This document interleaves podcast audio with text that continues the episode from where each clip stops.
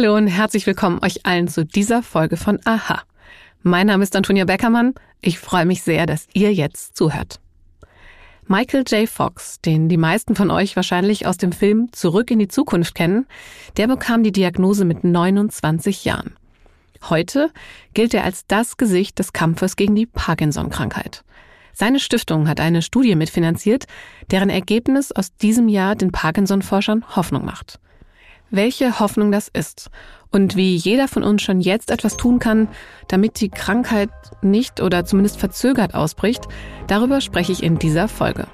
Außerdem erkläre ich, was es mit der gefühlten Temperatur auf sich hat. Aha. Zehn Minuten Alltagswissen. Ein Podcast von Welt. Im Jahr 1817 beschrieb der englische Arzt James Parkinson zum ersten Mal die Hauptsymptome der damals sogenannten Schüttellähmung. Und das sind eben bis heute unkontrolliertes Zittern oder plötzlich eingeschränkte Bewegungen.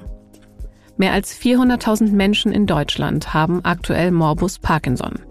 Damit ist Parkinson die zweithäufigste neurodegenerative Erkrankung nach Alzheimer. Die Krankheit, die schlummert häufig vor den ersten sichtbaren Symptomen schon 20 bis 30 Jahre in unserem Körper. Die Symptome, die entwickeln sich dann schleichend und werden im Verlauf der Erkrankung schlimmer. Aber mit Medikamenten und einigen anderen Therapien können Ärzte die Symptome lindern. Diagnostiziert wird Parkinson meistens zwischen dem 55. und dem 60. Lebensjahr. Heilbar ist die Krankheit bislang nicht. Ob sich das bald ändern könnte und inwieweit vielleicht jeder von uns auch selbst der Krankheit vorbeugen kann. Das bespreche ich jetzt mit Professor Britt Mollenhauer. Sie ist Chefärztin und Wissenschaftlerin in der Paracelsus Elena Klinik in Kassel und Professorin in der Klinik für Neurologie an der Universitätsmedizin Göttingen. Hallo Frau Mollenhauer. Frau Mollenhauer, was sind die Ursachen für eine Parkinson-Erkrankung?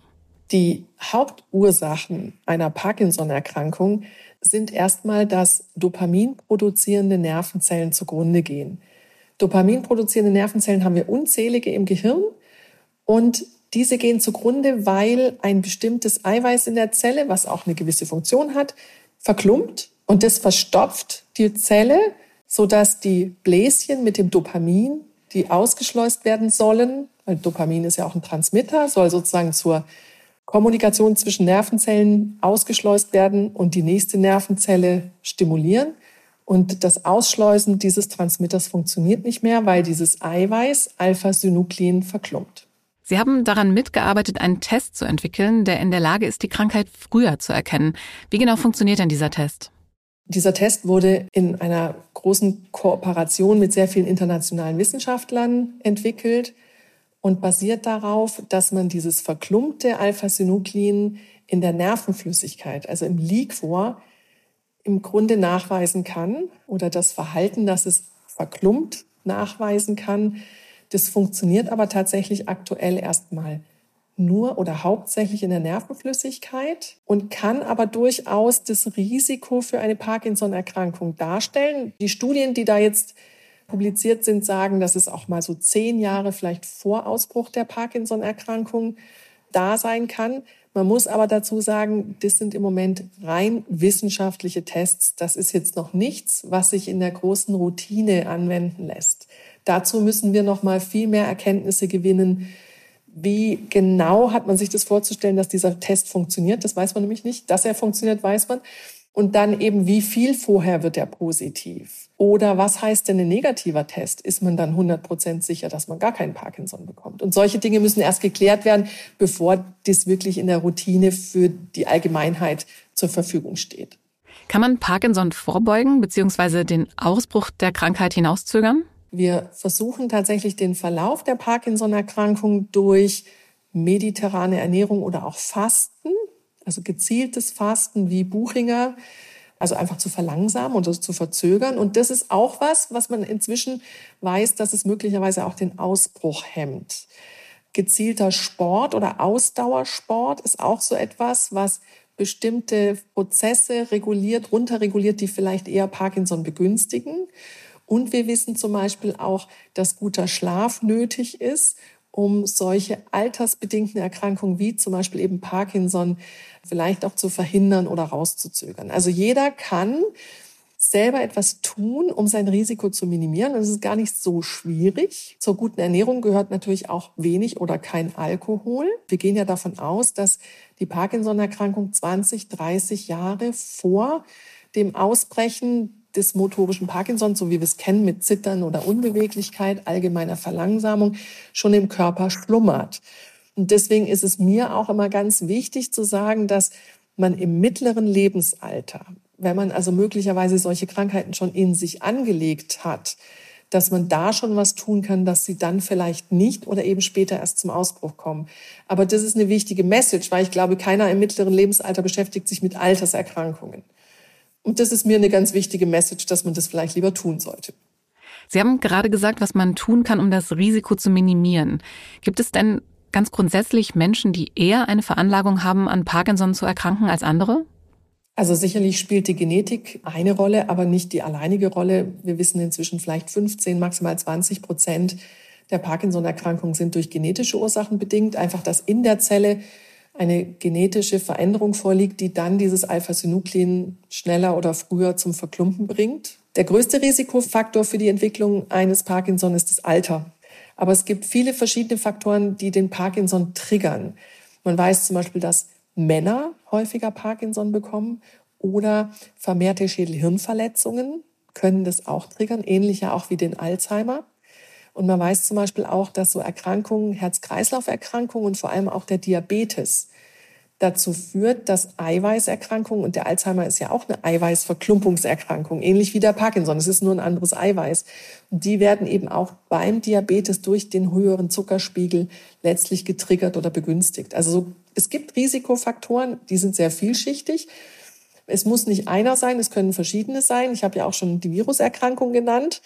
Aber man muss sich auch mal vorstellen, dass sozusagen das Altern an sich das größte Risiko darstellt und dass vielleicht ein unterschwelliger Risikofaktor erstmal keinen Parkinson zum Erscheinen bringt. Aber wenn diese Person älter wird und dann vielleicht 60, 65 Jahre alt, dann ist dieser eine Faktor eben doch ausschlaggebend dafür, dass ein Parkinson ausbricht.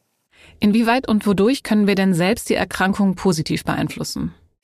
Ein paar Faktoren hatte ich ja schon genannt. Also sicherlich Sport, Ernährung, guter Schlaf, also auch wirklich ein achtsames Leben, ein achtsamer Umgang mit dem eigenen Körper, vielleicht auch Stressvermeidung. Aber wir haben ja, wenn es mal zum Parkinson kommt, auch eine ganze Menge an sogenannten symptomatischen Medikamenten in der Hand. Also Medikamente, die dann diesen ja doch entstandenen Dopaminmangel ausgleichen. Und da stehen uns zum Glück einige Medikamente zur Verfügung, die man dann eben je nach zusätzlichen Erkrankungen oder zusätzlichen anderen Medikamenten auch personalisiert einsetzen kann, so dass tatsächlich, und das muss man schon auch mit Bedacht äh, tun, also zu viel ist da auch nicht gut. Und so kann man schon einen einigermaßen stabilen Verlauf der Erkrankung haben. Aber man muss halt sagen, wir haben nichts in der Hand, was aktuell die Erkrankung stoppt, was irgendwie den Verlauf verzögert. Heilbar ist Parkinson ja Stand heute noch nicht. Wie realistisch ist denn der Traum, dass man die Krankheit irgendwann wird heilen können? Also ich finde, dass sich in den letzten zehn Jahren unwahrscheinlich viel entwickelt hat. Beispielsweise dieses Testverfahren, von dem ich anfänglich sprach, das ermöglicht uns ja also im, im weiteren Verlauf, vielleicht auch in der Routine, Risikopersonen zu identifizieren. Und wenn wir was in der Hand haben, was den Prozess stoppt, dann könnten wir möglicherweise sogar den Ausbruch der Parkinson-Erkrankung gar nicht erst ausbrechen lassen. Und das macht mich eigentlich doch relativ froh. Es sind andere Entwicklungen, die parallel gehen. Ich sprach von Medikamenten, dadurch, dass man den zellulären Prozess besser versteht. Es gibt neue Medikamente, die beispielsweise dafür sorgen, dass zum Beispiel Tabletten die man einnimmt, schneller in den Körper, aber auch durch die Blut-Hirn-Schranke ins Gehirn gelangen. Aber es gibt eben auch eine ganze Menge an diesen von mir genannten symptomatischen Therapien, die es einem leichter machen kann im weiteren Verlauf der Erkrankung, die dann zumindest nicht ganz so schlimm werden zu lassen. Solche Dinge können dann doch den Parkinson-Patienten helfen, im weiteren Verlauf doch noch eine ganz gute Lebensqualität zu bekommen. Vielen Dank, Frau Mollenhauer. Gleich geht es hier weiter mit der Frage, Gibt es sie wirklich, die gefühlte Temperatur? Stimmt das wirklich? Mythos oder Wahrheit?